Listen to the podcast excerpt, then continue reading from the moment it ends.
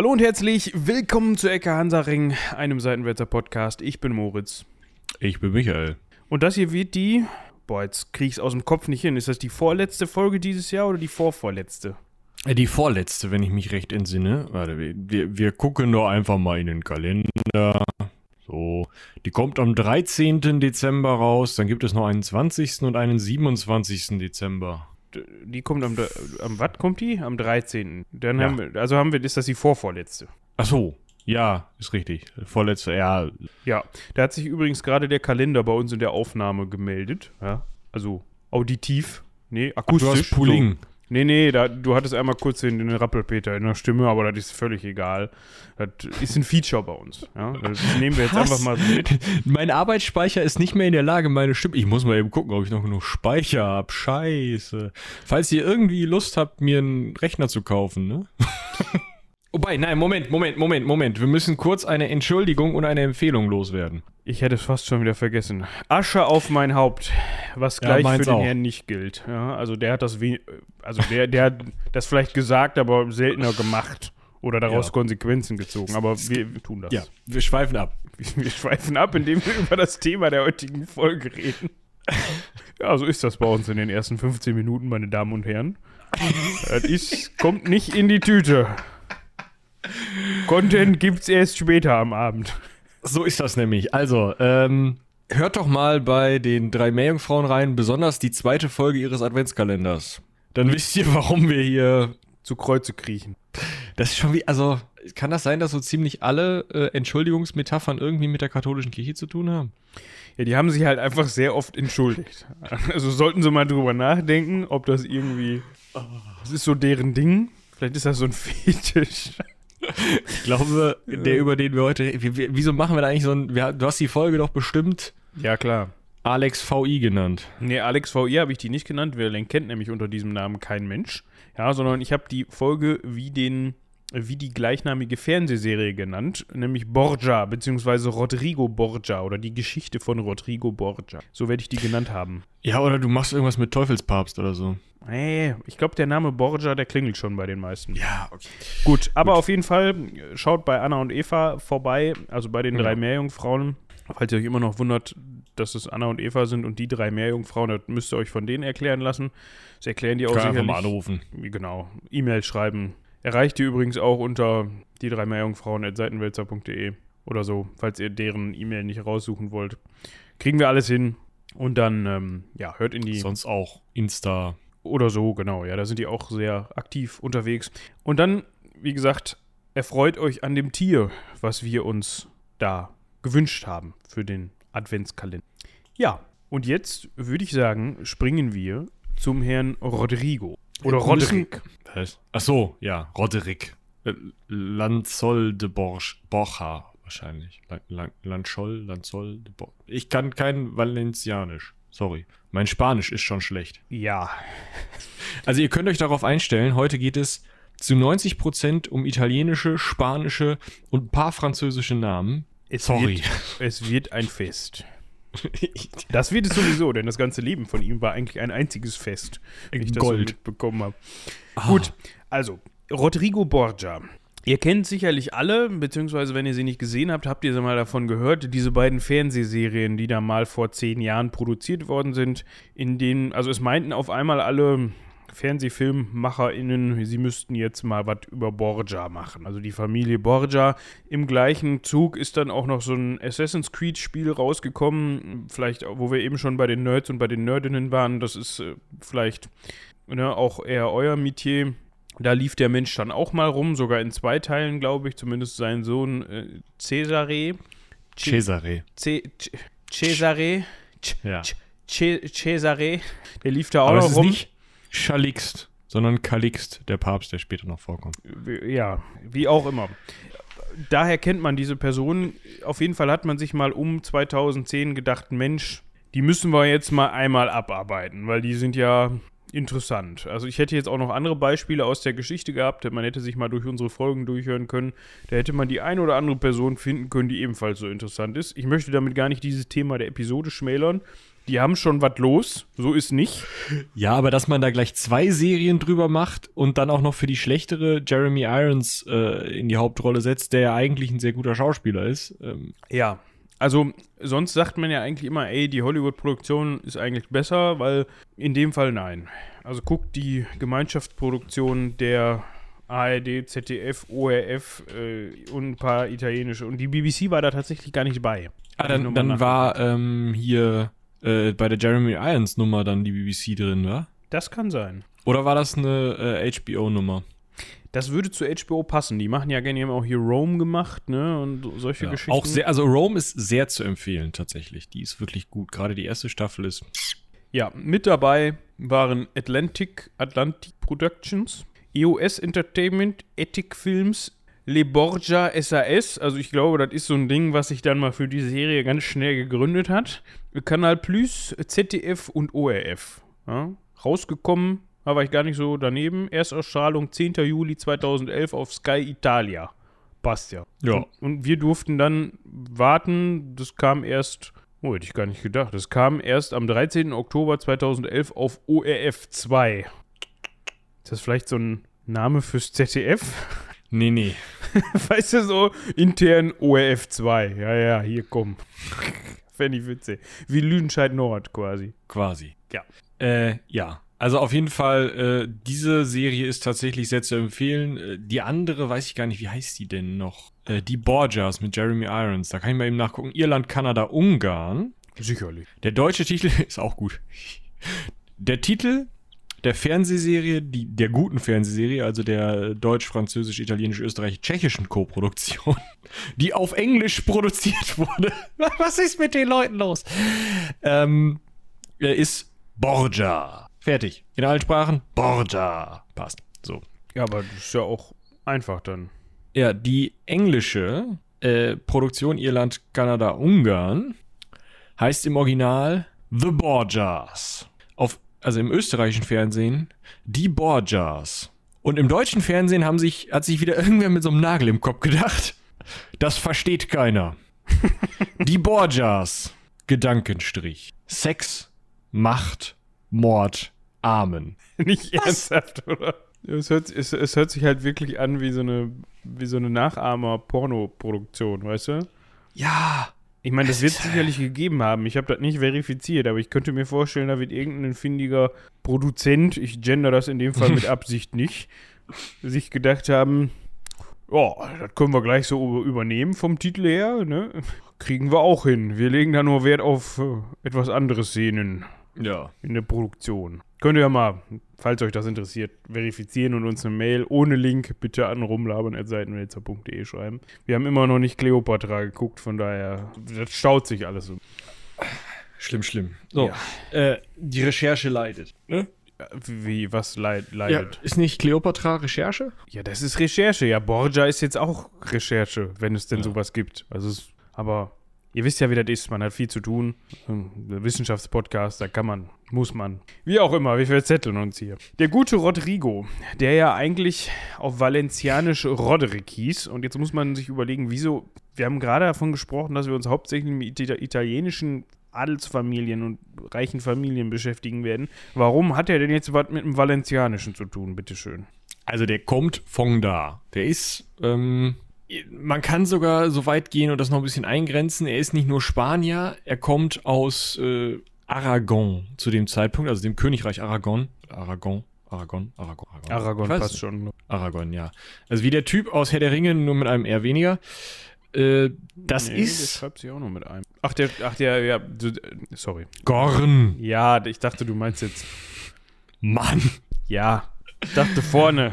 Ah. Hab mich kurz Äh, das, gewundert. ist das, das ist das Gebiet äh, mit seiner Hauptstadt Saragossa. Das ist, wenn man äh, vom 17. Bundesland aus nach links guckt oder nach rechts. Ja, auf der Karte, also wenn du auf der Karte auf 17. Bundesland, also Malle anguckst und dann links rüber und dann so ein bisschen nördlich bis in die Pyrenäen. Da ist dieses Königreich Aragon und äh, das ist halt eines der katholischen Königreiche, die noch auf der äh, spanischen Halbinsel sind. 1492 ist die Reconquista dann ja abgeschlossen, dementsprechend dann ähm, ja, dann ist es halt eines der beiden katholischen Königreiche Kastilien und Aragon. Die beiden werden dann heiraten dann ja auch ähm, die Königin von Aragon und der ähm, König von Kastilien. Dann wird das ganze ein spanisches Reich und so weiter und so fort. Können wir uns mal mal anders drüber unterhalten.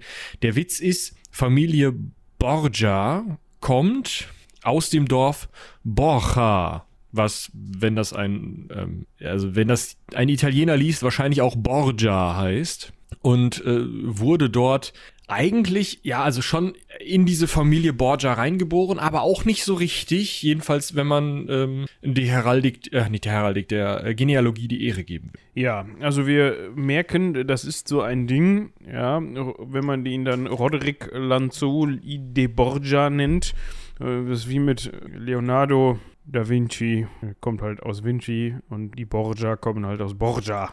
Gut, jetzt fragt man sich, entweder haben die sich zu Hause weniger beliebt gemacht oder da war nicht so viel los. Auf jeden Fall hat es sie relativ schnell nach Rom verschlagen. Ja, das hat einen Grund, finde ich. Eigentlich, oder? Also, naja, Kalixt war ja schon da. Also, das hat den Grund, dass unser Protagonist der heutigen Folge, der gute Rodrigo. Wir bleiben mal bei Rodrigo und wir werden auch später nicht den Namen wechseln, würde ich vorschlagen, weil sonst kommt man dann durcheinander. Ja, das ist richtig. Also, ja, das ist gut. Der wollte hoch hinaus. Den Grund hat das, wenn du den meinst. Ja, aber also, also, wenn jetzt wenn wir jetzt erstmal nach dem Grund fragen, warum er sich denn, also klar, er wollte hoch hinaus, aber wenn er, er hätte sich auch anders orientieren können. Er hätte ja an den aragonischen Hof gehen können oder an den kastilischen Hof oder an den portugiesischen Hof oder, ähm, ja gut, er war schon relativ alt, aber äh, auf ein Schiff mit einem gewissen Christoph und dann nach Westen Ja, wäre alles drin gewesen. Also er hatte, er hatte ja, äh, um seinen Weg nach oben anzutreten, einfach einige Trittleitern in Form von Familienmitgliedern, die schon im Vatikan unterwegs waren. ja gut, das stimmt. Ja, da gab es so einen gewissen Alonso, also nicht den Formel-1-Fahrer, sondern den Kalixt. Papst. Ja, auch genannt, genau, sein päpstlicher Name ist dann Kalixt der Dritte. Der war nämlich Rodrigos Onkel mütterlicherseits. Das hilft, wenn man dann da mal klopfen geht und sagt, hören Sie mal zu, Herr Papst, ja, wir sind verwandt. Ich würde gerne. Ja, und also sein Onkel, der Alonso, hatte sowieso schon was für Rodrigo getan. Die waren sich wohl relativ grün, ja, also äh, Rodrigo war erst auf Kosten des Onkels zu, ähm, nach Bologna gekommen, um da Kirchenrecht zu studieren. Das ist schon im Kirchenstaat zu dem Zeitpunkt, also schon unter indirekt päpstlicher Kontrolle. Konnte, da konnte also der Onkel, der zu dem Zeitpunkt schon Kardinal war, weil Kardinal sein tatsächlich zu dem Zeitpunkt schon mehr oder weniger Voraussetzung fürs Papstsein war. Nicht unbedingt das Priesteramt, aber Kardinal sein hilft. Das Ähm. ist sowieso so geil, ne? Aber da Ja. können wir auch gleich nochmal das kurz auseinanderdröseln. Genau, also äh, das war halt, also äh, wir können das ja nochmal eben kurz einordnen. 1431 wurde unser Rodrigo geboren, 1453 mit 22 Jahren studiert er also kanonisches Recht. Ja, schön in Bologna erstmal studieren gehen. Und dann, äh, drei Jahre später, also er hatte einen Bachelor in kanonisches Recht, wenn er in Regelstudienzeit studiert, das was bei seinem Lebenswandel nicht wahrscheinlich war. Aber egal, er hatte mal so ein paar Sachen über kanonisches Recht äh, gehört. Du wolltest Ähm. sagen, beim Spritwoch war immer ganz vorne mit dabei. Das könnte man so durchaus formulieren, ja. Äh, ja, genau. Also, als er dann sozusagen mit Studieren in seinen Begriffen fertig war, war sein Onkel äh, dann auch schon zum Kalixt, also zum Papst geworden. Ja, Kalixt der Dritte, ihr könnt das mal nachgucken, ist wohl ein ganz äh, guter Rechtsgelehrter gewesen unter den Päpsten damals.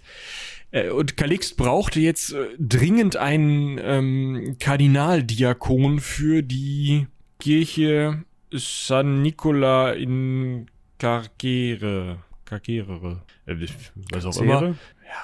Das Ding ist, das ist in Anführungsstrichen nur, das werden einige Römer wahrscheinlich anders sehen, aber Römerinnen und Römer, äh, es ist in Anführungsstrichen nur eine Titularkirche. Also, das ist eine Kirche, die hat einen Kardinalsitz. Die ist irgendwo in Rom. Ich kann das kurz nachgucken, wo die genau ist. Ja, die ist irgendwo in Rom. Ich habe äh, noch keinen. Muss ich wahrscheinlich. Kannst du das mal kartenonkeln? Du hast doch immer. Ich, ich kann es Karten. Naja, auf jeden Fall ist das eine Titularkirche. Also es ist mehr oder weniger so eine Pfarrkirche und da sitzt halt ein Kardinal sozusagen drin. Also nach Titel braucht diese Kirche als Priester ein Kardinal. Das heißt, kurz nach seinem Bachelorabschluss ist unser Rodrigo zum Kardinal von irgendeiner Kirche ernannt worden, einfach nur, damit er da Kardinal sein kann. Also damit er den Titel des Kardinals hat, damit er dann zum Vizekanzler der Heiligen Römischen Kirche, also zum Chef der Kanzlei, also derjenigen, die, die den Schriftverkehr, sozusagen das Sekretariat des Papstes bilden. Das ist Rodrigo geworden mit äh, 26 Jahren. Also, nochmal zu San Nicola in Carcere. Die befindet sich an der Via del Teatro di Marcello, Hausnummer so. 46, was vielleicht auch korreliert mit den 4,6 Sterne Bewertungen bei Google. Gut. Hat man sich gedacht, das muss so. Und die schließt bald. Ja, die hat bis 12.30 Uhr auf, macht mhm. dann aber von 16 bis 19 Uhr heute nochmal wieder auf. Also, wenn ihr da, wenn ihr aus Deutschland kommt und das erst am Montag hört, das macht keinen Sinn. Aber wenn wir jetzt dahin wollen würden, warte, wir können ja mal eben die Route planen und gucken, ob, ob das ob passen würde. Komm, rödel schneller. Nein, ich will 15 Stunden? Da habe ich mich jetzt aber verschätzt. Ja, dann schaffen wir das nicht mehr ganz. Bis 19 Uhr, schade. Ich hätte jetzt gedacht, ach komm, das kriege ich hin. kannst, du da, kannst du da einen Zwischenstopp einfügen? Ja, wieso? Äh, Santa Maria in Via Lata. Äh, Santa Maria Via Lata. Chiesa di Santa Maria? Das ist eine Kirche, weiß ich nicht. Also, die scheint jetzt das sind dann 16 Stunden, aber die scheint jetzt in der Nähe zu sein. Ja, also der interessante Punkt dabei ist. Also, um das eben abzuschließen, sorry, die, die San ja. Nicola in Cazare, die ist halt wirklich, also, sorry, aber das ist halt so ein. Der ist halt so eine Pfarrkirche. Ja, da, da, dass sie das überhaupt Kirche nennen dürfen, ne? Also, das könnte halt auch so ein Herrenhaus sein. Also, es ist halt äh, wirklich, wirklich überhaupt nichts Besonderes. Es tut mir leid für alle, die da riesen Fans von sind, aber es ist halt so ein Zweckbau. Ja, das ist halt so ein rechteckiges Moped, wo so ein bisschen römische Fassade drin ist. Ja. Genau. Ähm, ja, genau. Äh, und äh, dazu, äh, also er war dann ja da Kardinal geworden und dann ja Vizekanzler der Kanzlei, also Chef der Kanzlei, also der, Hauptkanzler der Kanzlei ist wahrscheinlich der Papst, dementsprechend ist er halt Vizekanzler geworden und äh, hat dann mh, hm, wahrscheinlich weil er noch nicht ausgelastet war, ja, arbeitsmäßig, hat er dann noch äh, ab 1458 auch noch die Kirche Santa Maria in Vialata, die wohl fußläufig so fünf Minuten von der anderen weg ist, auch noch als Kardinalskirche bekommen. Das heißt, dann, dann hatte er schon zwei Kardinalstitel. Also nicht, dass er diese fünf Minuten zu Fuß zurückgelegt hätte. Hm? Da nein, war nein, er nicht also so der Typ für. Es muss die Kirchen geben, damit man Kardinal von irgendwas sein kann. Ja. Also der hat ja jetzt auch nicht ständig, keine Ahnung, das Hochamt durchgeführt oder so. Ich kenne mich bei den Katholiken nicht aus, sorry, aber ne, also wenn er die Kirche überhaupt mal betreten hat. Der war ja kein, äh, kein Priester.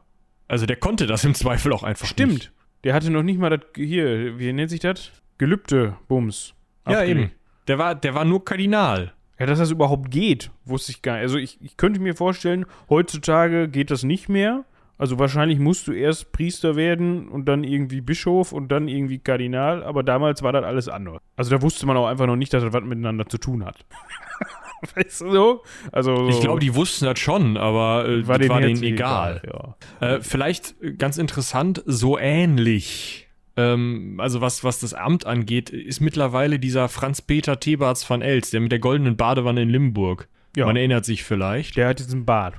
Der hat unter anderem jetzt einen unfassbar stylischen Bart, das ist richtig. Ich wollte gerade sagen, das wertet diese Person um einiges auf. Ja, wie, wie werte immer Personen auf. Also, oft. ich setze mich jetzt in die Nesseln, aber e egal. Was denn? Ich wollte sagen, dass aus meiner persönlichen Sicht, und das meine ich jetzt gar nicht in irgendeiner Weise wertend, aber zum Beispiel Heidi Klum würde ein Bart jetzt nicht aufwerten. Ach so. Ne?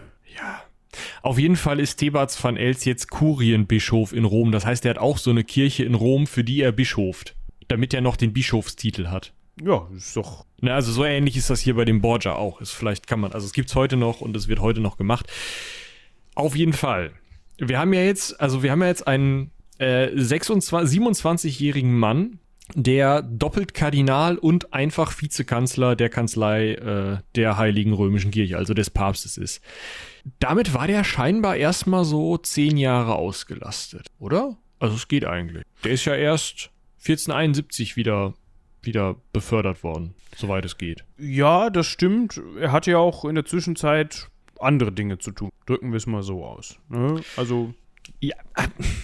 Ich sag mal so, also äh, mit seinen beiden Kardinalsämtern, das haben wir jetzt schon ausgewalzt, äh, war er jetzt nicht in dem Sinne beschäftigt. Dieses äh, Amt des Vizekanzlers war wohl relativ wichtig. Also der hat ja auch, also ihr müsst euch überlegen, jede Urkunde, die der Papst ausstellt, ist bei unserem Rodrigo über den Tisch gegangen. Also man kann nicht sagen, dass er Schatten gepapstet hätte, weil der Papst auch wahrscheinlich lesen konnte und wahrscheinlich halt irgendwelche Sachen, die so ein Rodrigo geändert hätte oder sowas, mitbekommen hätte. Aber er hat auf jeden Fall, er war sehr, sehr, sehr gut informiert und war wahrscheinlich auch ein relativ dichter Berater der verschiedenen Päpste. Das muss man halt auch sehen.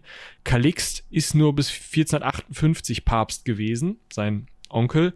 Und ab dann hat er, wie gesagt, ja, gute zehn Jahre hat er gearbeitet und hat sich im Kirchenstaat noch eine bessere Position verschafft. Das heißt, das war das eine, was er zu tun hatte, aber darauf wollte Moritz gar nicht hinaus. Nee, da wollte ich nicht darauf hinaus. Ich könnte mir vorstellen, dass er sich gedacht hat, ach Mensch, der Spritwoch, der ist mir noch aus Studietagen relativ gut im Gedächtnis geblieben. Den, den führen wir auch mal hier in Rom ein, ne? Also so jeden zweiten Tag ist Spritwoch, man kennt es. Und dann können wir mal hier mit dem Kollegium einen drauf machen. Also, das ist jetzt nichts Ungewöhnliches für den, also die Priesterschaft beziehungsweise die, ähm, das Kardinalskollegium, das in Rom rumlungert damals, dass die mal einen saufen oder ja, so. Wenn es dabei geblieben wäre. Ja, also er wird dann auch dafür gerügt, dass er wohl dem weiblichen Geschlecht sehr zugetan wäre, trotz seiner Kirchenwürde. Und auch typisch für die Zeit, war ihm das jetzt auch relativ egal. Also, das, also es ist jetzt nicht so, dass er sich dafür geschämt hätte oder nach außen hin das irgendwie versucht hat zu verschleiern. Das war irgendwie, ja, du. Hallo? Der war nicht verheiratet, ja? Ist doch alles gut. Ja, hat Der ist halt mit seiner Freundin, ähm, mit der er 20 Jahre zusammengelebt hat, Vanozza di Cataneri, Cataneri ähm, die auch Mutter von vier seiner Kinder war, die auch legitime Nachkommen von ihm waren, also die auch erbberechtigt wohl anteilig waren und für die er auch ähm, das eine oder andere dann, da kommen wir noch zu, zur Seite geschafft hat, ist er halt öffentlich aufgetreten. Also wenn man den eingeladen hat, dann hat man den nur im Doppelpack bekommen, ne? Aber er war nicht verheiratet. Ja, und zwar hatte der gute Mann vier Kinder, von denen wir wissen und die er legitim anerkannt hat. Also ich könnte mir vorstellen, da laufen auch noch ein paar, sind auch noch ein paar andere Borgias rumgelaufen, die den Nachnamen nicht bekommen haben. Und zwar gab es einmal den Juan oder auch Giovanni, also dem hat man dann wohl einfach einen italienischen zweiten Namen gegeben, den er in Italien führen konnte. Den Cesare. Das ist, glaube ich, die Übersetzung. Ist das so? Ju wie, von Juan auf Giovanni zu kommen, das finde ich, das interessant. Aber gut, kann sein. Das kannst du ja mal nachgucken, genau. Bin schon dran. Dann hatten wir den, wie gesagt, den Cesare. Das ist wohl sein bekanntester Sohn, den können wir auch noch mal eigentlich irgendwann mal uns näher angucken. Dann hatten wir die Lucrezia und den Joffre, was so viel wie Joffrey sein könnte. Ja. Also äh, Giovanni wie Juan sind äh, die äh, italienische respektive spanische Form des deutschen Wortes Johannes. Klar, gut. Ja. Dann haben wir das auch. Wusste ich nicht. Ja, wieder was gelernt. Wir können noch mal kurz eben kleine Abbiegung machen und kurz übers äh, Zölibat reden. Also von den Orgien weg, meinst du? Ja, genau. Also sozusagen das Gegenteil von Orgie. Ähm, es, also folgende Dinge galten zu dem Zeitpunkt, über den wir jetzt sprechen, im 15. Jahrhundert fürs Zölibat. Es war nicht gewünscht, dass die Leute bei Antritt ihres Priestertums verheiratet sind. Also die Priesterweihe ist nach dem Rechtsverständnis der katholischen Kirche ab 1139 ein sogenanntes trennendes Ehehindernis. Also ähnlich wie der Eintritt in die römische Armee eine einseitige Scheidungserklärung. Allerdings kannst du keine Priesterweihe kriegen, wenn du verheiratet bist. Da wird Sexualität in dem Sinne erstmal nicht erwähnt. Es ist aber gemeint, dass du als Priester enthaltsam leben sollst, weil du ja in Anführungsstrichen mit Gott verheiratet bist. Mhm. Und das, also man hat dann halt sozusagen sich auf diesen, diesen urkundlichen Teil erstmal beschränkt und gesagt, ich bin ja nicht verheiratet, deswegen ist alles cool. Ähm, das, also das hat man immer wieder diskutiert im 15. Jahrhundert, 1545 äh, bis 63. Beim Konzil von Trient wurde das dann irgendwann mal problematisiert und man hat den Leuten Geldstrafen aufgebrummt, die noch offen mit ihren Konkubinen zusammenlebten. Das ist aber alles, ja, es ist nie so richtig, so richtig, richtig festgeschrieben wo worden und war zu dem Zeitpunkt alles noch so, hey, ist nicht cool, so, ist irgendwie, ihr übertreibt's ein bisschen, Leute, wenn ihr irgendwie die übelste Orgie abfeiert, aber es stand jetzt nirgendwo wirklich fest, so, das geht nicht und das, daraus folgt Exkommunikation, sondern man hat das halt so gemacht. Ne, also, das ist nicht so, so krass merkwürdig, wie es heute wäre, wenn der äh, Franziskus jetzt mal mit seiner. Ach so, der Thebats dachte ich jetzt da. Achso, der hatte, glaube ich, keine Freundin. Weiß ich nicht. Ja, von der du weißt. Der hatte eine goldene Badewanne, das macht auch viel Spaß. Ja? Ja, aber so eine goldene Badewanne macht vor allem Spaß, wenn man sich die mit jemandem teilen kann, glaube ich. Das kann wohl sein. Deshalb hat man auch im Zweifel eine goldene Badewanne. Nicht um da alleine drin zu sitzen. Aber gut, dann müssen wir ihn fragen. Vielleicht können wir den ja mal für eine Folge gewinnen. Ich glaube, da hat er richtig Bock drauf. Ja, kann ich mir vorstellen. Vielleicht kommt er ja mal vorbei. Dann besprechen wir Der mal ja- sein Leben. Der war ja mal Weihbischof hier in Münster. Ach, Und ja, ja.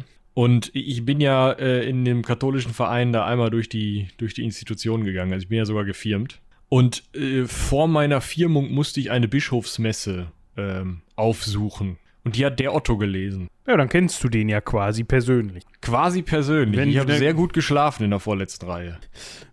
Also wenn du den dann, ne, mal kurz antickerst, hast auch bestimmt seine Handynummer und sagst, Debi, wie geht's? Der Michi hier, erinnerst du dich? Vorletzte Reihe, der, der so laut geschnarcht hat. Hier, gib mal Adresse, wir schicken dir mal ein Reisemikrofon. Ich werde katholischen Priestern nichts schenken, äh, schicken, was die sich nicht leisten können. Ja gut, Äh, das was ist die sich leisten können. Also der, wenn der sich eine goldene Badewanne. Ja. Ja, also seine, seine, seine Gläubigen und, also seine Gläubigen konnten sich eine goldene Badewanne leisten. Das war ja das Problem. Ja, auch. Also die, die haben Kollekte gesammelt und er hat sich die Badewanne gekauft. Es mag auch sein, dass da zwei, drei Euro äh, noch aus Kirchenbesitz stammten, aber äh, ich bin in dem Fall auch nicht so drin. Es ist mir auch ehrlich gesagt egal. Ja, das kann er uns dann ja alles hier erklären. genau. Hat der richtig Bock drauf. Und die Weißt du, Folge wieder von Bild-Zeitung- Spezi gesponsert. Bild-Zeitung ruft an. Nee, kein Interview. Ecke Hansaring ruft an. Siggi, kein Ding, machen wir. Komm, hier. Wenn Michi und Moritz anrufen, Michi immer da. Der hört uns wahrscheinlich schon regelmäßig. Ja. Ihr seid erster Stunde. Weißt du Der ist ja auch, ich sag mal so, wenn das, was er glaubt, stimmt, wäre er für das Hören unseres Podcasts wahrscheinlich bei einigen Witzen schon, äh, weiß ich nicht, zumindest mal beim Scheißen von einem leichten Strom gekitzelt worden. Also, Ja, also er hört das ja nur, damit er weiß, was er nicht denken und sagen soll. Das ist Ach wie so ein. Anti, weißt du, es ist kein Kriegsfilm, es ist ein Antikriegsfilm. achso, dann legt er sich in eine Badewanne und zieht sich nochmal einen ordentlichen Weihrauch durch und dann geht das wieder. Ja, genau. Okay. Und wäscht sich rein von den Sünden, die er da gerade ansichtig Kommen wir wieder dazu, wie sich unser Rodrigo den äh, Weihrauch durchgezogen hat. Selten in der Kirche, glaube ich. Ach, weiß ich nicht. Ich glaube, der war da schon mal. Ja, mal, mal im Beichtstuhl, weil es da ruhig und gemütlich ist für gewisse Aktivitäten. Das wohl auch, aber also ich, ich, weiß ich nicht. Also ich schätze den jetzt schon so ein, dass ich meine, das ist persönliche Einschätzung. Also ähm, die Quellenlage ist sowieso schwierig, weil viel von Feinden von ihm geschrieben wurde. Das heißt, Orgien, ja wahrscheinlich. Ähm, Jeden Tag. Jeden Tag. Dieser ganze Krempel von wegen, äh, der hat jeden vergiftet, der nicht bei drei auf den Bäumen war, weiß man auch nicht unbedingt. Er hat auch viele Leute gefangen genommen, erdrosseln und in den Tiber werfen lassen. Ähm, und auch das Ganze, was man ihm so nachsagt, also, dass der doch sexuell aktiv war, auch bis ins äh, höhere Alter, gestehen wir ihm zu.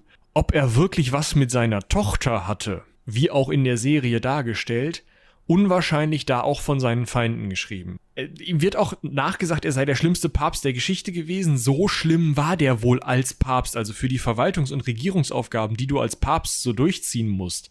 Also sozusagen das, das was so als Grund in der Papsterei unten drunter liegt, sozusagen. Also da, wo du noch nicht im Bereich Machtpolitik bist und noch wirklich irgendwie, äh, irgendwie Fründe sichern willst oder was, sondern wo es wirklich erstmal nur darum geht, so, wer wird denn jetzt hier der ne neue, weiß ich nicht, Kanonikus von da hinten? Kennen wir da jemanden, der halbwegs rechnen kann? Super. Verwalterische und administrative Aufgaben halt. Genau.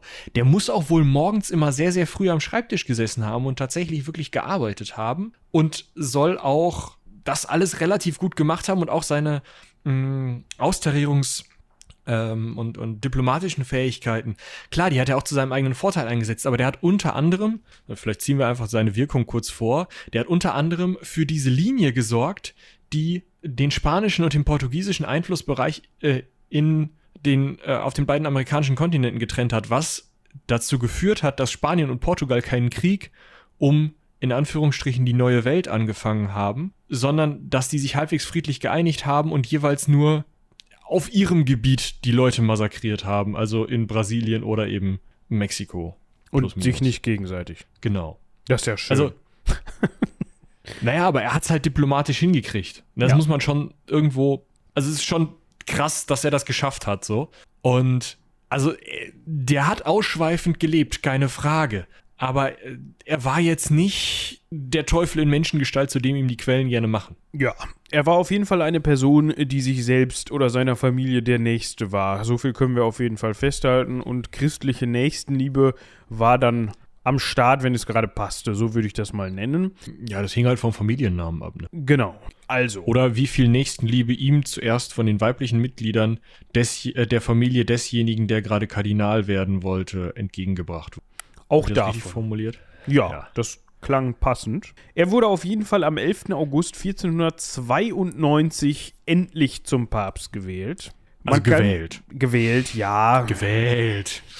Also das war jetzt nicht so, dass der da einfach geprödelt hat und sich dann, also als doppelter Kardinal und hier, wat, wie hieß der Titel? Vierfach, Entschuldigung, vierfach. Er ist sein Jahr 1471, deswegen gerade die zehn Jahre, da war dann, hatte er sich so weit eingerichtet in seinem doppelten Kardinalsamt und dem, äh, dem Chef der Kanzlei, ist er dann noch zum äh, Kardinalbischof von Albano geworden. Äh, das ist auch so ein Bistum irgendwo in Italien. Also er war Bischof ohne vorher, ja, äh, Kardinalbischof und dann auch von Porto, also äh, vierfacher Kardinal, vierfache Ja, aber das ist also äh, von, von Porto, das ist ein Bistum genau wie Albino in äh, Albano. Das sind beides auch noch wieder kleine Bistümer in Rom. Ne, also Porto ist nicht die Hauptstadt der, äh, von, also ist schon, Porto ist schon die Hauptstadt von Portugal, aber er war nicht Bischof von der Hauptstadt von Portugal, sondern von irgendeinem so Vorgarten in Rom. Zweimal. Im Endeffekt Viermal. ist das ja auch völlig egal, weil er war vierfacher Kardinal.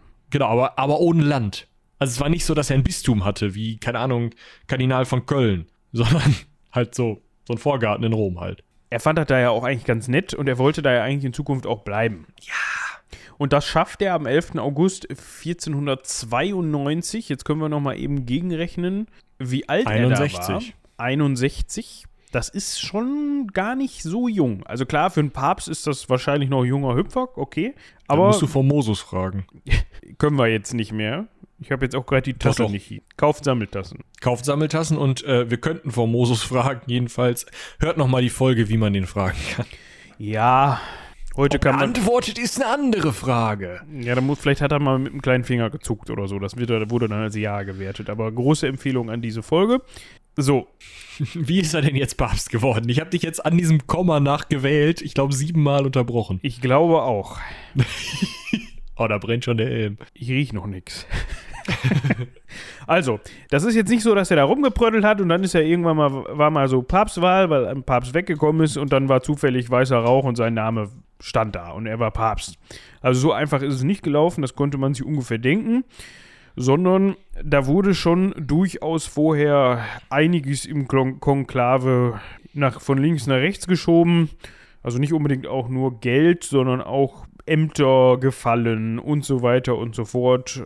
Absprachen, die dann am Ende dazu geführt haben, dass dann am Ende der weiße Rauch seinen Namen trägt.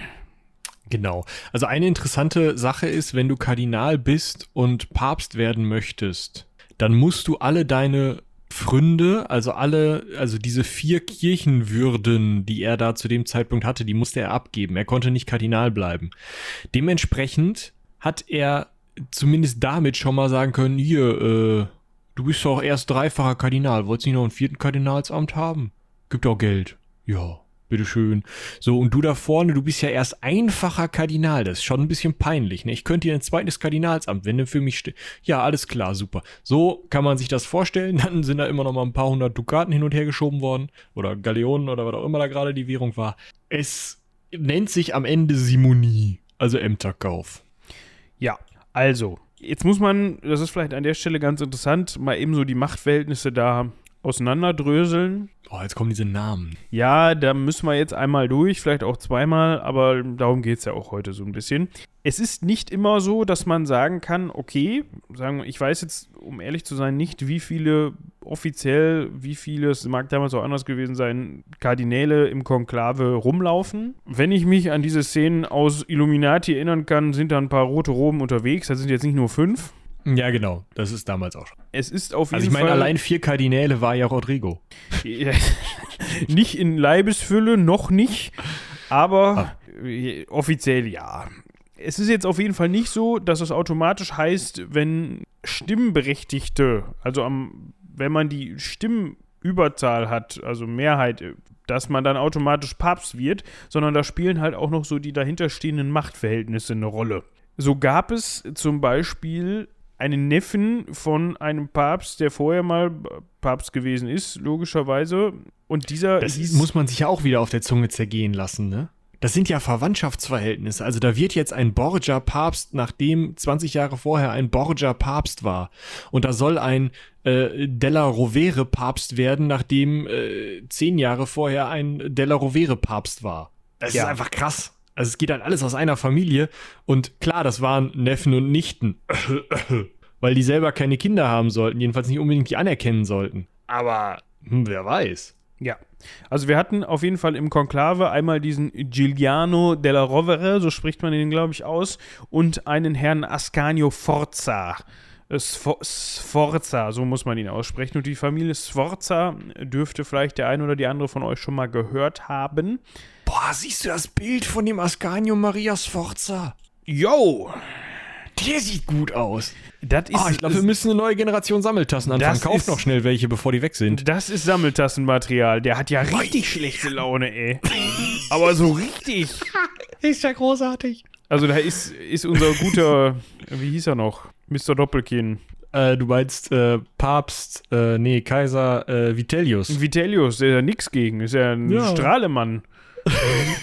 ja. Ja. Also das Oh. waren so zwei Hauptkonkurrenten.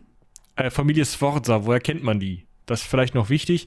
Die haben zu dem Zeitpunkt Mailand regiert. Ja. Und Mailand war halt schon echt nicht klein und halt ein guter Teil von Norditalien gehörte halt zu Mailand, grenzte direkt an die Schweiz. Das war, das war schon eine wichtige Macht damals. Und dementsprechend wäre es jetzt auch nicht schlecht für die gewesen, wenn die mal wieder jemanden auf dem Papstthron haben. Ja, also einmal zu Della Rovere. Der hatte den Vorteil, der hatte schon so ein kleines Fanklüppchen sich Ja. angeeignet. Ja, also der hat zum Beispiel die Städte Florenz und Neapel. Also da muss man jetzt auch noch mal eben kurz eine reingrätschen. Wir hatten ja mal von der Vielstaatlichkeit in Deutschland gesprochen und wir hatten auch bei der Hanse mal kurz angerissen, dass es ja auch Stadtstaaten gibt und so weiter. Wir verlinken euch die politische Karte von Italien in den Shownotes. Guckt euch das ruhig mal an, weil, oh boy, da war was los. Also im Grunde gab es sehr viele Republiken und sehr viele Herzogtümer, die sich dann zentriert haben auf eine Stadt. Zum Beispiel gab es das Herzogtum Mailand. Das hat jetzt nicht nur das Gebiet um Mailand eingeschlossen, sondern zum Beispiel auch die Stadt Parma. Wer in Italien so ein bisschen unterwegs ist, geografisch, der weiß, das war etwas größer. Republik Genua zum Beispiel, also das waren halt wirkliche, die Republik Genua hat zum Beispiel auch Monaco umfasst. Da empfehlen wir dann mal. Und Korsika. Genau, nicht zu vergessen. Also das waren halt wirkliche Staaten, die durchaus Landbesitz hatten, die sich Italien so ein bisschen aufgeteilt haben. Zum Beispiel Republik Florenz. Und so gab es eben auch den Kirchenstaat. Bologna, Ravenna, Flori, Fo, Forli, nicht, ich will immer Flori sagen, aber Forli, Rom, so die Kante. Ja, das war jetzt auch immer grenztechnisch so ein bisschen variabel, aber da kommen wir auch gleich noch drauf. Man kann jetzt nicht davon ausgehen, dass das das Königreich Italien war oder so. Und das war zu dem Zeitpunkt nicht so, auch wenn sich vielleicht der eine oder andere das so gewünscht hätte. So, deshalb der gute Della Rovere, der hatte hinter sich die Städte Florenz, Neapel, also die, die Staaten Florenz, Neapel, Venedig kam dazu, Genua kam dazu und jetzt wird's ganz verrückt. Jetzt kam nämlich noch der französische König Karl VIII. dazu. Der übrigens einen wunderschönen Tod gestorben ist, den wir gleich noch thematisieren müssen. Ja. Und dieser Herr Ascanio Forza, der hat halt einfach seine Hausmacht, das ist eine Sache. Und zum, äh, zum anderen mh, hat halt Mailand auch noch durchaus einiges mehr an Macht über kleinere Städte. Also äh, die gehören nicht so richtig dazu, aber da, wenn die halt, wenn Mailand sagen würde, jo, wir machen euch den Geldhahn zu, dann mag so eine Stadt wie Lucca oder Mantua auch schon mal sagen, ja, ist okay, wir stimmen für dich. Ja. Das Wichtigere dabei, also der ist übrigens, also Ascanio Sforza ist übrigens der Bruder vom Mailänder Herzog, das ist vielleicht auch nochmal ganz spannend. Ludovico. Ähm, ja, genau, Ludwig. Das Problem ist, Ascanio war zwar Kardinal, aber das geht ja, wie wir gehört haben, relativ leicht, war aber mit 37 Jahren eigentlich zu jung, weil der dann zu lange regiert hätte. Und weil der halt Bruder vom Mailänder war, war es ja gar nicht so unwahrscheinlich, dass der im Zweifel das Herzogtum Mailand erbt und das als Papst das geht zum Beispiel gar nicht. Also der war zu politisch, zu stark vorbelastet, zu stark ähm, in die inneritalienischen Angelegenheiten verwickelt. Deswegen konnte man den nicht wählen und deswegen haben halt auch gerade die Unabhängigeren, also niemand im, in diesem Konklave war unabhängig, aber die Unabhängigeren, wo man mal sagen konnte, okay, die hängen jetzt nicht am Geldbeutel der Franzosen oder so. Die haben gesagt, nee, den Sforza können wir nicht wählen. Und dann kam ein freundlicher, bewährter, in der Kanzlei hart arbeitender vierfacher Kardinal als Kompromisskandidat um die Ecke. Ja, und dieser Kompromisskandidat hat sich natürlich dann mit Ascanio Sforza zusammengetan und da hat man einen Deal gemacht. Also zum einen hatte Ascanio von seinem Bruder Ludwig halt so ein, so ein Blanko-Scheck, also wirklich so ein Scheckbuch mit, wo man dann jede Summe eintragen konnte, die Ascanio sich vorstellen konnte, um halt Ämter zu, also um halt Stimmen zu kaufen. So. Ne, also da konnte man dann halt mal durchs Konklave gehen und rufen, ungedeckte Checks, äh, nee, gedeckt waren die schon hier, unausgefüllte, hier, bitte tragen Sie Ihre, Ihre Summe ein und so weiter und so fort. Das wurde dann auch gemacht. So konnte man dann auch nochmal so ein bisschen das Pendel auf seine Seite ausschlagen lassen. Und zum anderen hat man sich gedacht, ja gut, du bist jetzt ein bisschen jung, ja, der, der, der gute Rodrigo, der ist schon über 60, macht ja nichts, weil was ist das denn schon für ein? Weißt du, das ist hier so ein, so ein Spananier. Komm, passt schon. Da kann man mal Papst dran schreiben, aber im Endeffekt, das wird eh so eine Marionette unter unserer Fuchtel. Haben sie sich gedacht. Und dementsprechend hat man dann sich überlegt, das können wir eigentlich so machen. Was, also es führt zu einem ganz interessanten Verhältnis, weil da, dadurch natürlich die Papst, das Papsttum nicht als der Schiedsrichter, der, äh, der der Papst vielleicht auf der äh, iberischen Halbinsel zwischen Portugal und Spanien oder den spanischen Königreichen sein konnte. So unparteiisch war der dann natürlich in inneritalienischen Angelegenheiten nicht.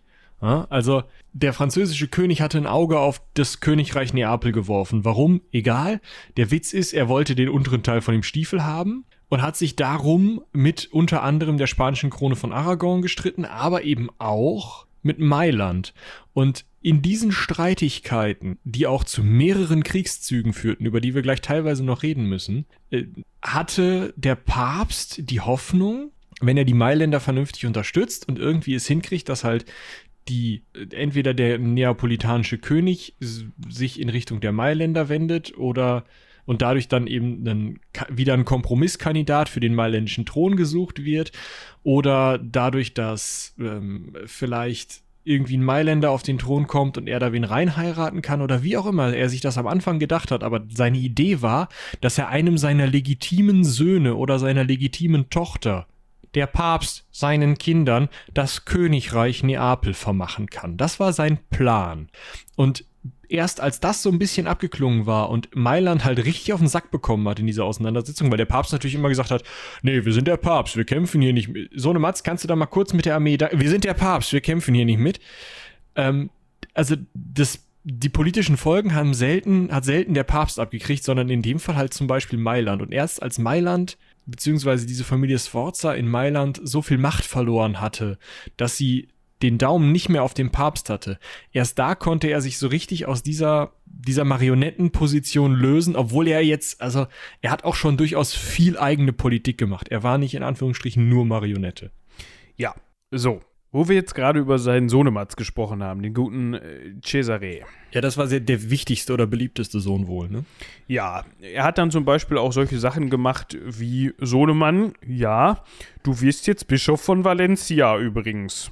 Nein, aber, will ich nicht. Aber ich will nicht. Ich habe kein bisher auch nichts mit Kirche. Doch. Oh, ja gut. Und später dann auch mal dasselbe mit Kardinal. Also Cesare war auch zwischendurch mal Kardinal.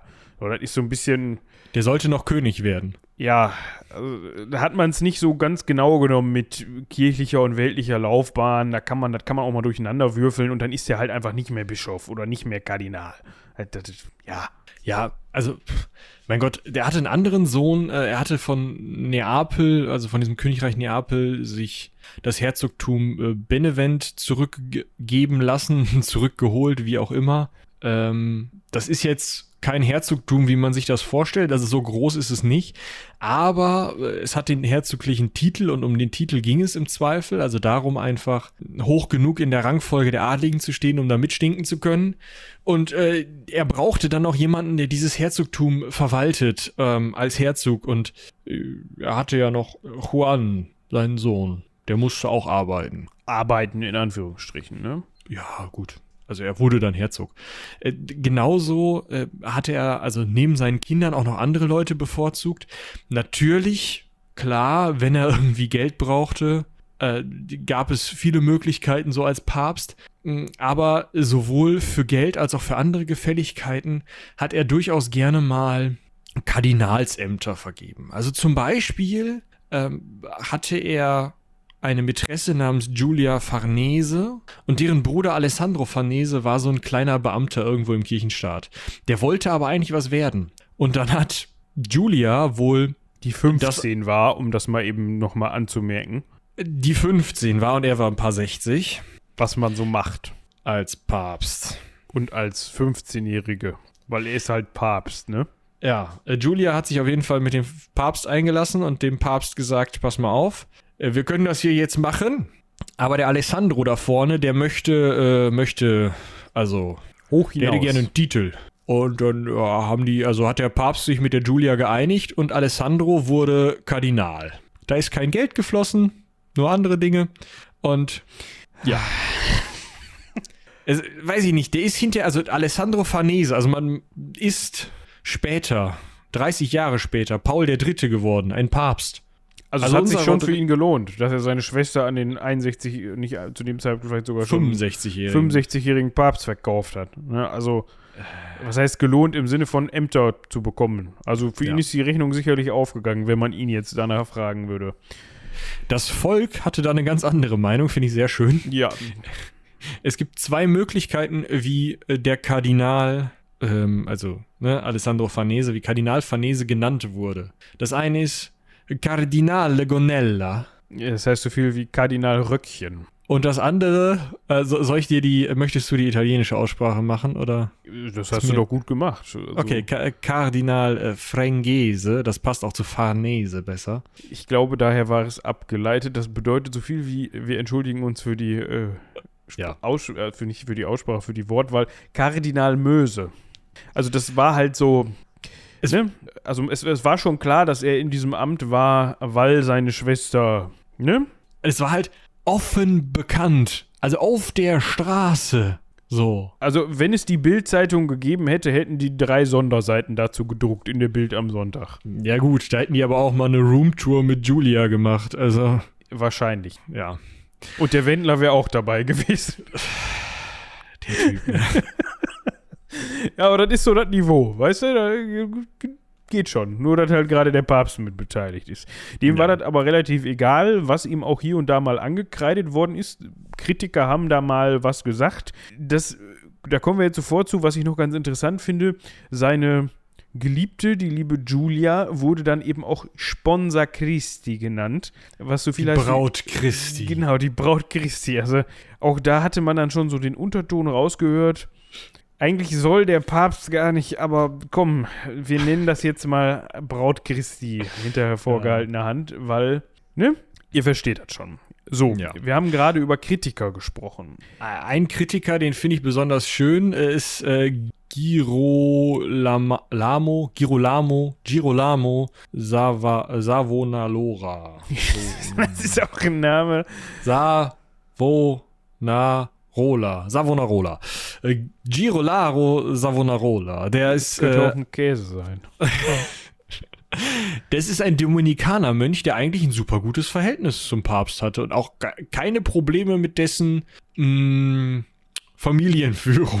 Nö, als, als seine Tochter Lucretia verheiratet wurde zum Beispiel, hat er ihm noch gratuliert. Also das war so, Weißt du, offiziell ein Dominikanermönch geht zum Papst. Hey, super, dass deine Tochter geheiratet hat. Ich verstehe das Problem nicht. Ja. Ja, das hat ihn wohl kalt gelassen, also den guten äh, Girolamo. Aber als es dann zu weiteren Exzessen kam, Orgien, wie auch immer, als dann irgendwie die Braut Christi unterwegs waren, da hat er das dann noch mal angekreidet. Eigentlich auch in, in schönen Worten, ja. Ja, er, Ihr er, Kirchenführer. Was? ja bitte. Achso, ihr, ihr Kirchenführer. Nachts geht ihr zu euren Konkubinen und morgens zu euren Sakramenten. Das ist doch mal eine Predigt. Das ist doch viel Ja. spannender als alles, was heute so. Er hat da unter anderem auch gesagt, diese Kirchenführer haben das Gesicht einer Hure. Ihr Ruhm schadet der Kirche sehr. Ich sage euch, diese halten nichts vom christlichen Glauben. Also wahrscheinlich die Huren. Aber gut, musste, hätte man sie nachfragen müssen. Da hatte man dann zwei Möglichkeiten. Erstmal hat der gute, in dem Fall dann inzwischen Alexander der Sechste, ja, Also Rodrigo? wir reden immer noch von Rodrigo, sich gedacht, ja, eigentlich war das ja ein ganz töften Typ da. Mm, Hat er auch nett gratuliert. ja, nett gratuliert, netten Brief geschrieben wahrscheinlich. Ich mache das mal so, wie ich das immer mache. Ich biete dir mal an, Kardinal zu werden. Und dann soll er mal die Klappe halten. Hey, hey, hey, du nervst. Werd Hier mal Kardinal. Kardinalshut. Ja, genau das. So, so, das la, la, lass das mal. Du wirst auch Kardinal. Und er hat sich dann gedacht, also der Girolamo, das sehe ich jetzt eigentlich nicht, weil mir macht das gerade schon ziemlich viel Spaß, diese Briefe jetzt oder diese, diese Schriften und Predigten hier zu verfassen. Und dann hat der Rodrigo gesagt, ja, dann, äh, was haben wir noch als Papst im Köcher? Exkommunikatio. Genau. G. Irgendwas. Anathema oder sowas. Ich kann den Spruch nicht mehr. Das war dann so, äh, ich sitze am längeren Hebel. Und dann ist er, nachdem er exkommuniziert worden ist, kurz Zeit später in Florenz verhaftet, erhängt und verbrannt worden. Also nicht Rodrigo, sondern Girolamo. Schade. Wäre er mal lieber Kardinal geworden, hat er sich dann wahrscheinlich auch gedacht. Da brannte er aber schon. Genau. Ja, und auch andere Kritiker, zum Beispiel der Giuliano della Rovere, der äh, eigentlich Papst werden gewollt gehabt gehatten hatte. Der ist dann halt nach Frankreich geflüchtet, weil er sich in Italien nicht mehr sicher fühlte und hat versucht, den Karl VIII dazu zu bewegen, irgendwie ein Konzil einzuberufen und diesen Scheiß mit den Gegenpäpsten nochmal anzufangen. Und das sah auch eigentlich erstmal ganz gut aus. Also die Idee war, der französische König ruft alle Bischöfe aus dem Reich, aus Frankreich, aus Spanien, aus England zusammen und die sagen alle zusammen, der Papst ist doof und dann wird äh, hier unser Della Rovere zum Papst gewählt und dann hat der französische König halt einen Papst bei sich im Land und dann kann man Krieg führen oder was man, weiß nicht, auf die Jagd reiten. Aber Karl VIII hatte halt Bock auf Neapel. Dementsprechend ist er also mit einer Armee statt mit einem Konzil losgelatscht und ist nach Neapel gefahren. Auf dem Weg nach Neapel hat er kurz beim Papst angehalten und ihn gefragt, du sag mal, ähm, es ist ja jetzt so, also du hast da die Mailänder im Nacken, ich weiß, die wollen jetzt eigentlich Neapel wohl haben und die Spanier wollen Neapel auch wohl haben. Ähm, ich würde Neapel auch wohl ganz gerne nehmen und ich weiß, dein Sohnematz soll Neapel eigentlich auch kriegen. Ähm, pass mal auf. Was hältst du davon, wenn wir deinen Sohn nehmen? Hier den, den äh, Cesare, ja? Äh, und äh, uns da irgendwie einig, einig werden, ja? Und ich nehme Neapel, der kriegt irgendwas anderes und ähm, dafür setzen wir dich nicht ab. Da konnte Rodrigo natürlich nicht Nein sagen. Dementsprechend guckte der Della Rovere dann in die Röhre. Besonders als Karl VIII dann Öck sagte. Also er war 28, aber er sagte dann Öck. Und zwar so, wie noch niemand vor ihm Öck gesagt hat. Also, unrühmlicher kann man eigentlich nicht in die Geschichtsbücher eingehen. Er hätte mal seine Krone aufgelassen. Wahrscheinlich hätte das geholfen. Und zwar, ja, um das mal eben zeitlich einzuordnen, es war der 28. Ach nee, das genaue Datum haben wir gar nicht. Äh, es war auf jeden Fall das Jahr 1498 und Karl VIII mit 28 hat sich gedacht, Mensch, die Türstürze im Schloss Amboise waren auch schon mal höher. und ist da mal wahrscheinlich im Brass, keine Ahnung, weil er sich gerade aufgeregt hatte, so stelle ich mir das jedenfalls vor, wütend rumbrüllend gegengelaufen. mit Schmackes. Mit Schmack, also mit so richtig Schmackes.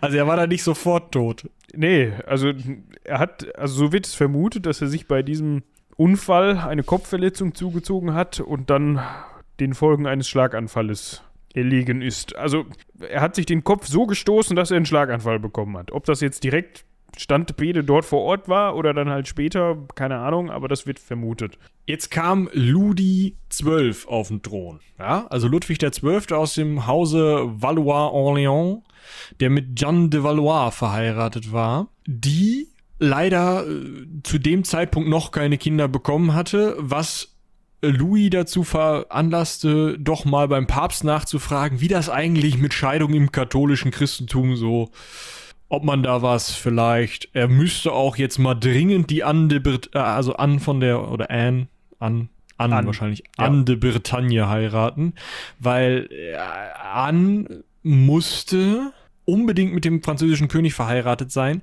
weil die die Bretagne erben würde und der französische König wollte die Bretagne gerne unter seiner Fuchtel haben.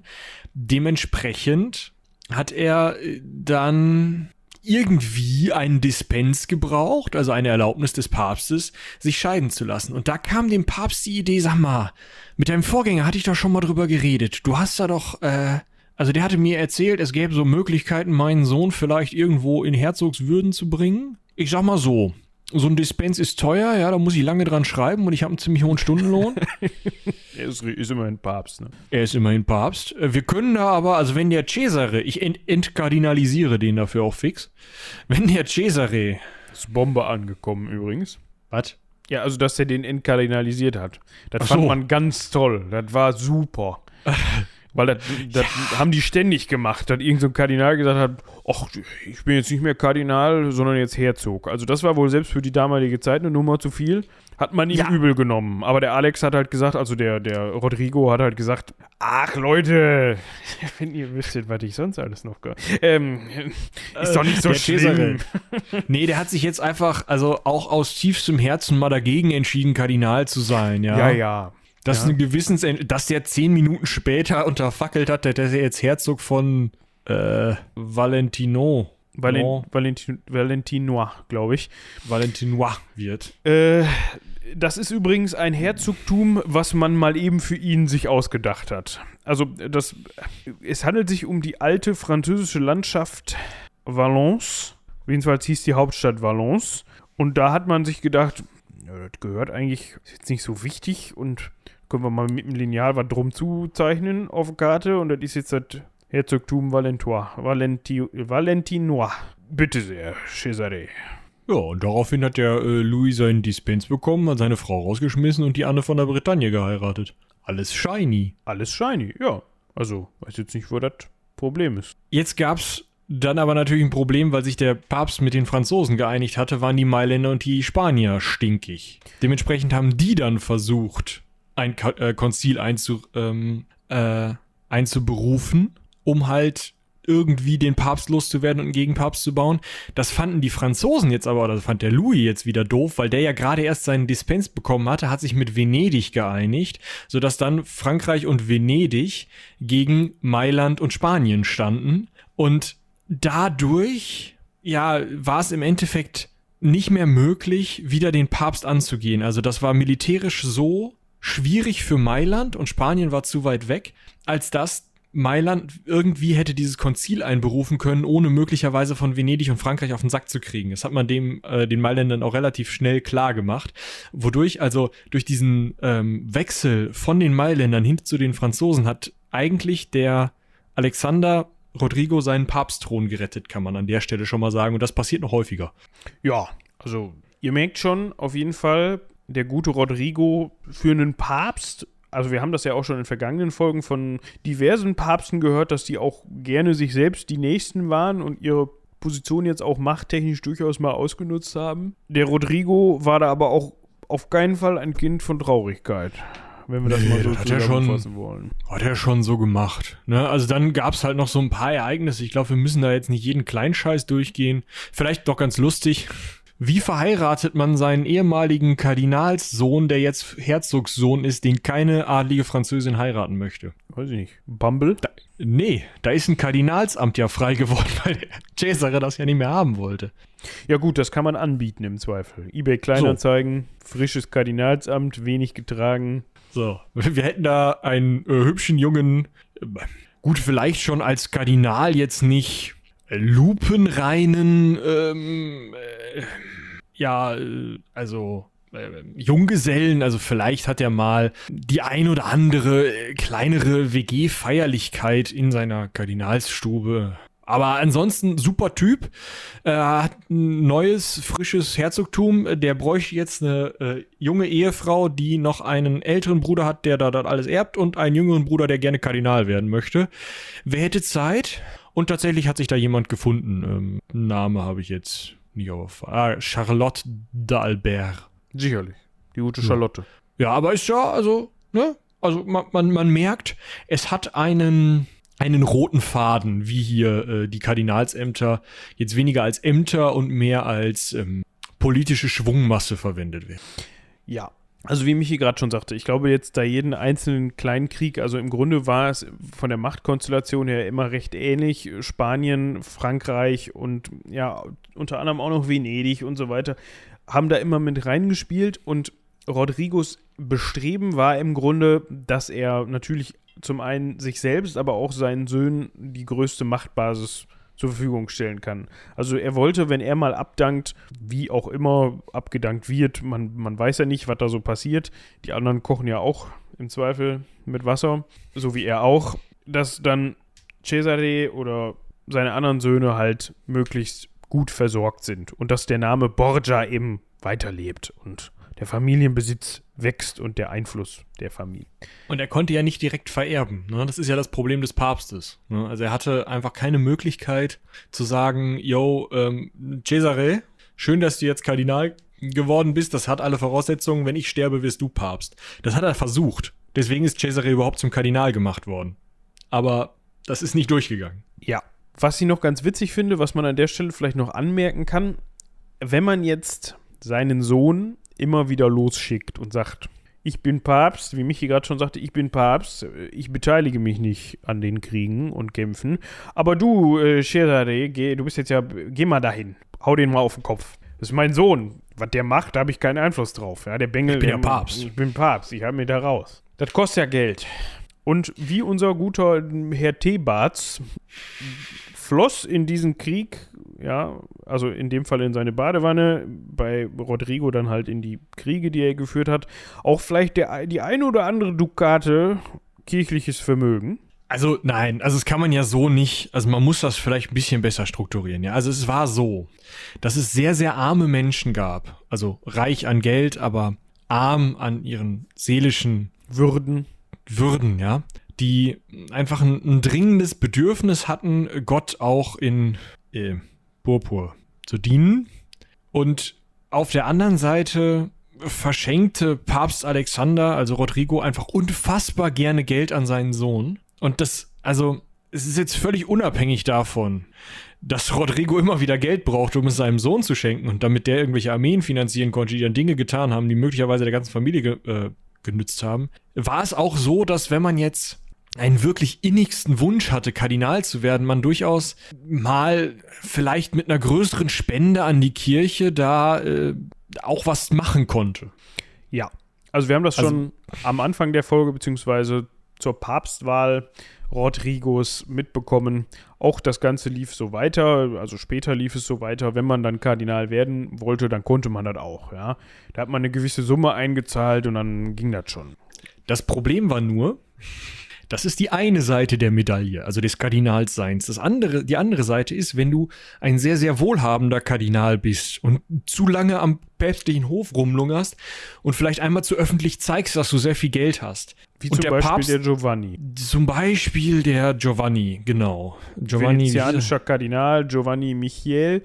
Der war nicht mehr ganz so taufrisch, also der war auch schon was älter und der soll halt auch sehr viel Geld gehabt haben. So, der hat sich da jetzt rumgetrieben ja, in Rom und der Bedarf in den päpstlichen Kassen war da und dann hat man sich gedacht, Mensch, wenn jetzt der Giovanni versehentlich wegkommt, ja, als alter Mensch ist das ja so, dann übersieht man mal eine Treppenstufe, man fällt oder verschluckt sich, wie auch immer, und dann ist man auf einmal tot.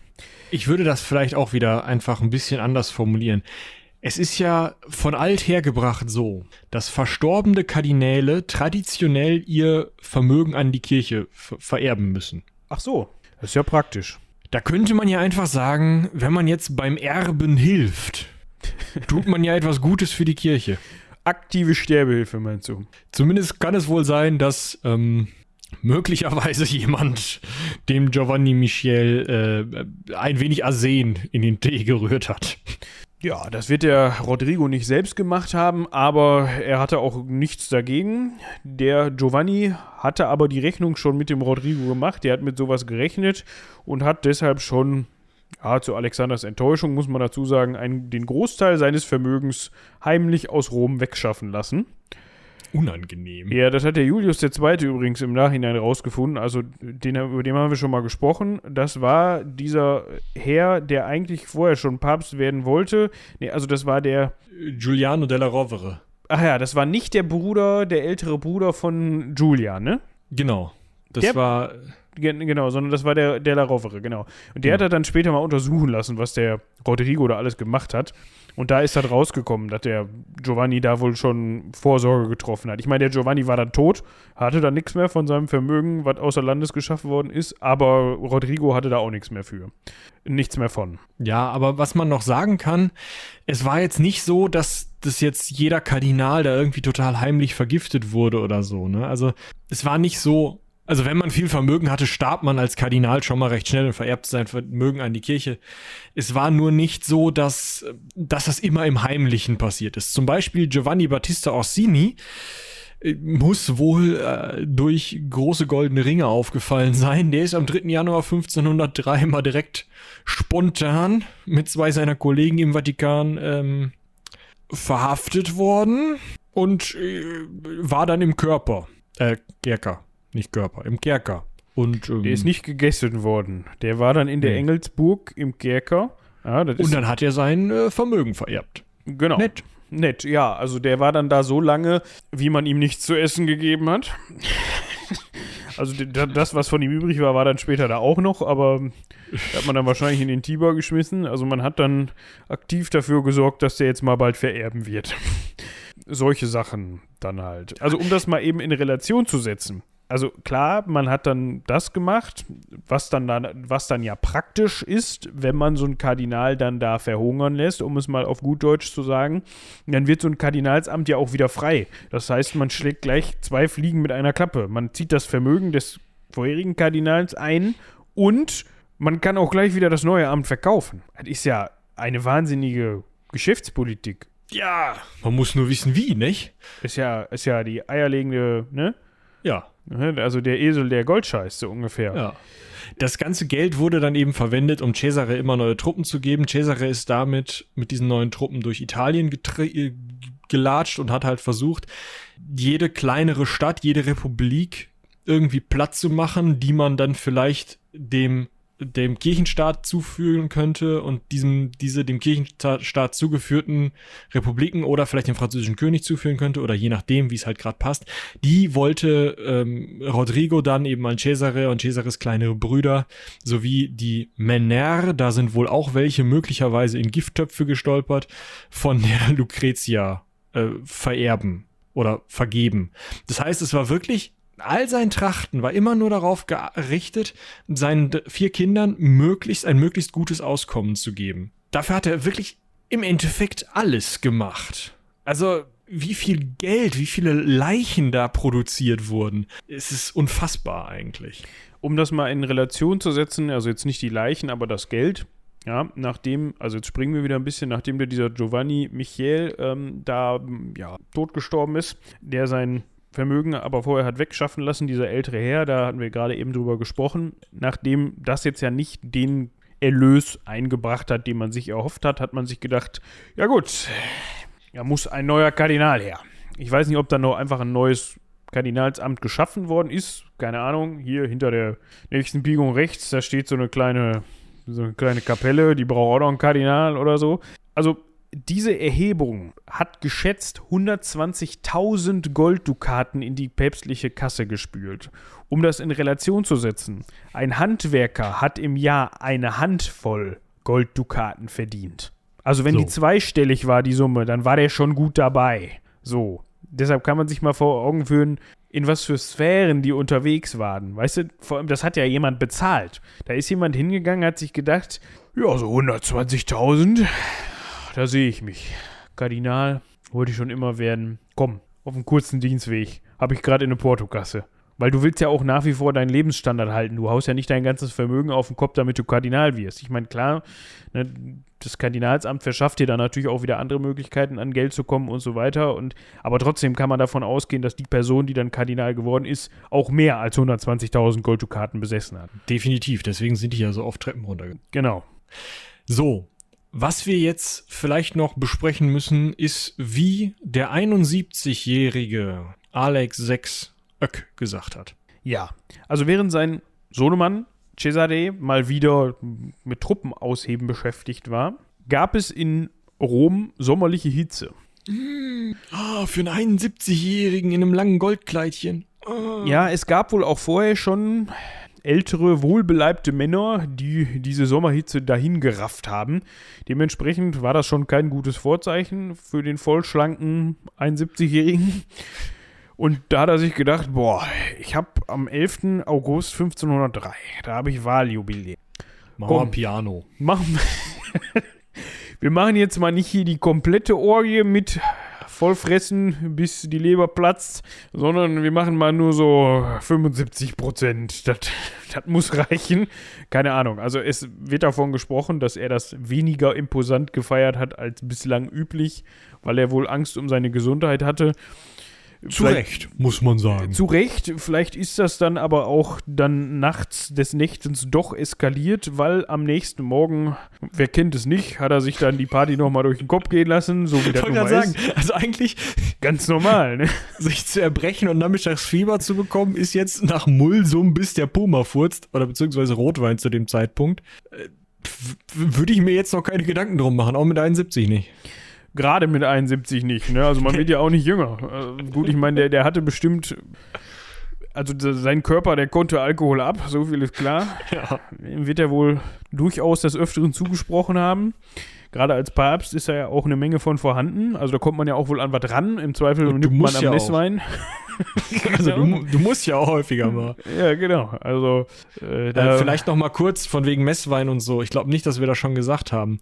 Er war dann irgendwann zum Priester geweiht worden. Und man hatte das dann mal so zwischendurch, irgendwie zwischen Tür und Angel, hat man ihm in die Kniekehle getreten, dass er um Boden lag und irgendein so Bischof sagen konnte, ja. ne, also nicht, dass er das gelernt hätte oder so, er war dann irgendwann Priester für, pro forma. So ja. Dann konnte er auch am Messwein in, in Rom ging da natürlich wie ein Lauffeuer das Gerücht um, dass er bestimmt mit seinen eigenen Waffen geschlagen worden ist. Also der ist bestimmt vergiftet worden. Ist heutzutage nicht mehr von auszugehen. Also man, man geht äh, tatsächlich davon aus, dass er halt einfach alt und fett und. Malaria. Ja, Malaria, aber trotzdem. Also, dass Party, er die Malaria deswegen nicht überlebt hat, weil er alt und fett war. Ja, genau. Und Party. Ja. So, das war dann ja, also bis hin zur Atembeschwerden und Bewusstlosigkeit. Also erstmal von seiner Party hat er sich wieder erholt so ein bisschen. Ja, hat er gedacht, ja gut, dann nächstes Mal machen wir dann noch ein bisschen weniger. Hat dann aber wohl einen Tag später einen Rückfall erlitten, hat dann wieder Fieber bekommen, Atembeschwerden und dann auch Bewusstlosigkeit und ist dann schließlich in den Abendstunden des 18. August 1503 verstorben. So, bevor wir jetzt die Berichte über seinen toten Totkörper, Leichnam, über seinen toten Leichnam Also einen toten Totkörper, ja. äh, uns äh, anhören, möchte ich noch mal kurz auf das Wetter am 18. August des Jahres 1503 eingehen. Haben wir Es da was? war Irgendwie so ein Hm? Kachelmann-Bericht oder so? Ja, ich, es reicht eigentlich ein Überblick. Und zwar war es halt scheiße warm. Also so 35 Grad und feucht.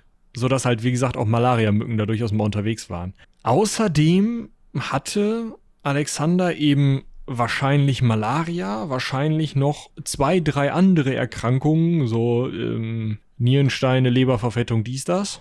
Und wahrscheinlich auch nicht mehr die allerbesten Zähne. Jetzt können wir kurz drüber reden, wie unter anderem Johannes Burkhardt, der päpstliche Zeremonienmeister, aber auch ein Tolles Amt. Ähm, ja, tolles Amt.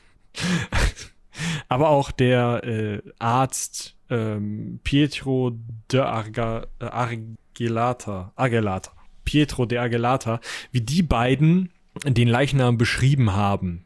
Denn äh, das ist nämlich wohl so gewesen, dass dieser Körper schon kurz nach dem Tod sehr, sehr stark aufgequollen ist, sich wahrscheinlich schwarz verfärbt habe und übel riechende Flüssigkeiten abgesondert habe. Da habe ich jetzt schlechte Nachrichten für die ähm, Anatomie-Unkenntlichen. Wenn alle Muskeln erschlaffen, mag es sein, dass übel riechende Flüssigkeiten aus so einem Körper rauskommen. Gerade wenn er dann auch noch schlechte Zähne hat, dann mag da der ein oder andere Geruch auch noch mh, von ventiliert werden. Das Aufblähen ist bei der Hitze auch gar nicht so unwahrscheinlich, gerade wenn der äh, vielleicht auch vorher schon äh, die eine oder andere Erkrankung hatte, die vielleicht auch bakterielle Infektionen sind. Ähm, irgendwelche Gase, die da sich aufgebläht haben, vielleicht haben sich doch nicht alle Muskeln verschlafft, sondern da ist irgendwas verkorkt worden, sodass dann die Fäulnisgase drin blieben. Und äh, das sich schwarz verfärben, das habe ich jetzt tatsächlich, also kann ich nicht genau sagen, woran das liegt. Da werden irgendwelche ähm, MedizinerInnen wahrscheinlich wesentlich mehr zu sagen können. Aber bei 35, 40 Grad und 90 Prozent Luftfeuchte ist es nicht unwahrscheinlich, dass nach zwei Tagen so ein Leichnam aussieht wie sonst was. Ja. Also, das war sicherlich ein erbaulicher Anblick. Zumindest reichte es, um das Gerücht zu streuen, er sei vom Teufel geholt worden und seine Seele sei jetzt endlich da, wo sie hingehört und so weiter. Ja. Und das war das Leben von Rodrigo Borgia. Lief Stets- eigentlich bei ihm. Ja, eigentlich lief es ein bisschen unwürdig weggekommen dann, aber da war er auch selber bei. Also wenn man ihn gefragt hätte, dann hätte er sicherlich am liebsten an, wäre er sicherlich am liebsten an den Folgen einer durchzechten Nacht gestorben. Das war sicherlich ganz in seinem Sinne. Ich finde es noch ein bisschen unwürdiger, dass man ihn dann ja nicht bestattet hat. Nö, das geht ja auch nicht. Ne? Also, was der alle so verbrochen hat und vor allem, wir hatten eben schon gehört, nach ihm sind dann eher so seine Konkurrenten ans Ruder gekommen, ans päpstliche Ruder. Und wie wir das schon von Formosus kennen, da sieht man das jetzt eigentlich nicht so kommen, dass dann da großartig in Würden mit den Gebeinen des Vorgängers verfahren. Viel besser noch, man hat ihn zusammen mit Calix Dritten, der, der ihn zum Kardinal gemacht hat, seinen Onkel, äh, in einen Schuhkarton gesteckt. Also, ob es ein Schuhkarton war, weiß ich nicht. Und den irgendwo ins Regal gestellt. Und im Jahre 1864 hat der preußische Diplomat Kurt von Schlötzer Also wirklich, 1864, ja. Der Mann ist 1503 gestorben. Das sind 361 Jahre später. Ja, Hat ihn Kurt von Schlötzer, wer auch sonst. wer auch sonst, äh, gefunden und ein Grabmal für ihn errichten lassen, was 1889 fertig wurde. Also nochmal 20 Jahre, 25 Jahre später. Ähm, Ja, und Kurt von Schlötzer, vielleicht nochmal kurz, schreibt sich mit D. Das finde ich äußerst lustig. Kurt. Also, Ja. was ich ja, also nicht, dass er die, die nur gefunden hat, aber der hat die in einer Kiste auf einem Regal wiederentdeckt. Weißt du, da hat der Kurt, ich weiß nicht, was er da gemacht hat, aber also die waren halt seit dem Jahr 1610 wohl in der Kirche Santa Maria di Monserrato.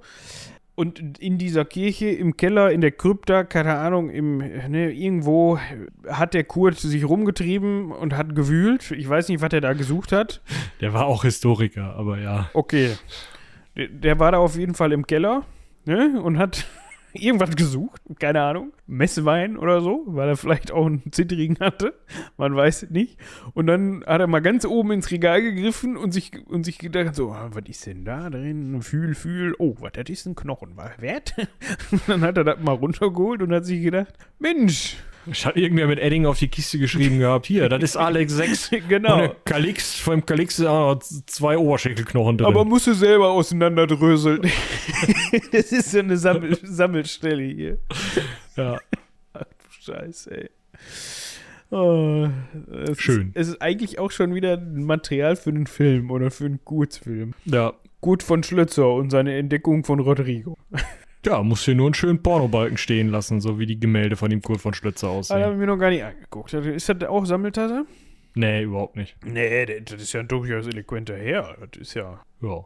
Könnte man sich glatt heutzutage, jedenfalls diese, ähm, diese Zeichnung von Luise von Schlötzer, Kurt von Schlötzer als junger Diplomat. Das war übrigens die Ehefrau von Nestor von Schlötzer. Äh, Familie Schlötzer, vielleicht auch mal eine Folge Ich wert. glaub nicht. Oh, das Foto von Nestor ist aber gut. Ich klicke mich hier jetzt auch von einem zum anderen. Also auf jeden Fall dieses, diese Bleistiftzeichnung von Kurt, die könnte man auch heutzutage eigentlich in so einem äh, neu modernen Friseursalon vorzeigen und Mhm. sagen, so bitte, dann würden die auch nicht anders aus der Wäsche gucken. Also der sieht schon Mhm. durchaus eloquent aus, der Kurt. Ja.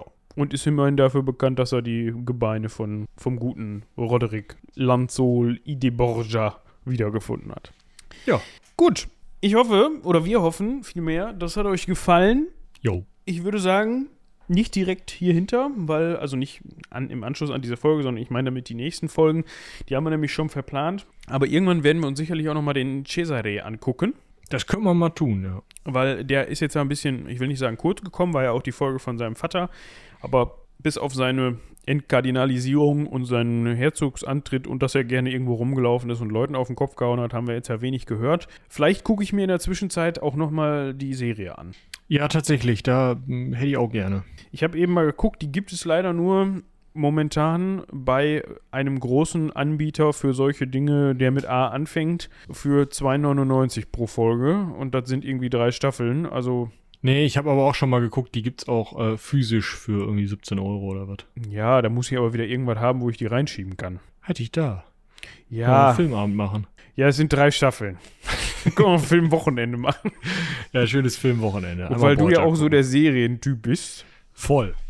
und dann nach anderthalb Folgen sagst, ja, ja, Reicht, danke. genau. Ja. Ja. Aber bis dahin soll das wohl mal irgendwie funktionieren. Genau. Gut. Da würde ich sagen, ähm, wie gesagt, wir haben jetzt schon wieder Gesichter für die Sammeltassen gesammelt. Also insofern kauft sie schnell. Ja, sonst sind die bald weg. Es ist ja bald Weihnachten. Kann man auch mal verschenken. Genau, vielleicht braucht ihr ja noch was für eure Lieben. Ja, je nachdem, wie sehr ihr eure Lieben lieb habt, sucht ihr dann das Motiv aus. Sonst hätte ich da auch noch so ein Science-Fiction-Buch im Angebot. Wenn's heißt, das findet ihr auf shop.klappkatapult.de. Klapperkatapult. Klapperkatapult, schön. ja. Sch wie, nochmal, wie war's? Shop Punkt. klappkatapult.de. De. Ja, Genau. Das kann man sich ja merken eigentlich, ne? Also, Schon. wenn's, ich durfte Beta lesen, ja, hab's aber seitdem, also ich bin gespannt, ich, mir wurde versprochen, ich kriege noch eine signierte Ausgabe und da bin ich gespannt, was sich alles geändert hat. Ja. Vielleicht höre ich es aber auch als Hörbuch, weil das gibt es So. nämlich auch. Entweder bei Audible oder bei auch auf shop.klappkatapult.de.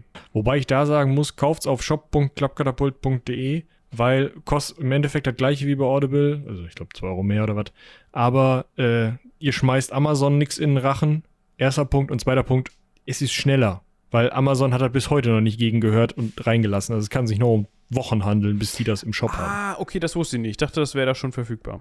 Ja, dachte ich auch. Ist aber nicht so, weil die nie aus dem Arsch kommen. Dann shop.klappkatapult.de. Das haben wir jetzt auch oft genug gesagt. Dementsprechend, äh, ja, du, du machst immer den Anfang. Ich mache den Anfang. Achso, ich wollte natürlich noch loswerden, falls ihr Anregungen habt. Ich wollte Ja. gerade sagen Terminwünsche, aber nein, wir vergeben keine Termine. Dementsprechend Anregungen, Themenvorschläge, keine Terminwünsche und was ihr sonst noch so loswerden wolltet. Ja, einfach an rumlabern.seitenwälzer.de. Nächste Woche ist übrigens auch ein Wunsch. Ist das so? Ja, ich verwalte die ja. Gut. Kann ich schon mal ankündigen. Können alle, die sich was gewünscht haben, jetzt mal grübeln. Was habe ich mir denn vor drei Jahren, damals, als die Sachen für die Antike auf ihre Zettel geschrieben haben? Kacke, habe ich vergessen. Macht nix. Man wird sich dran erinnern nächste Woche. Genau. Gut. Und in, die, in diesem Sinne würde ich sagen, haut rein. Bis zum nächsten Mal. Bis dahin. Tschüss.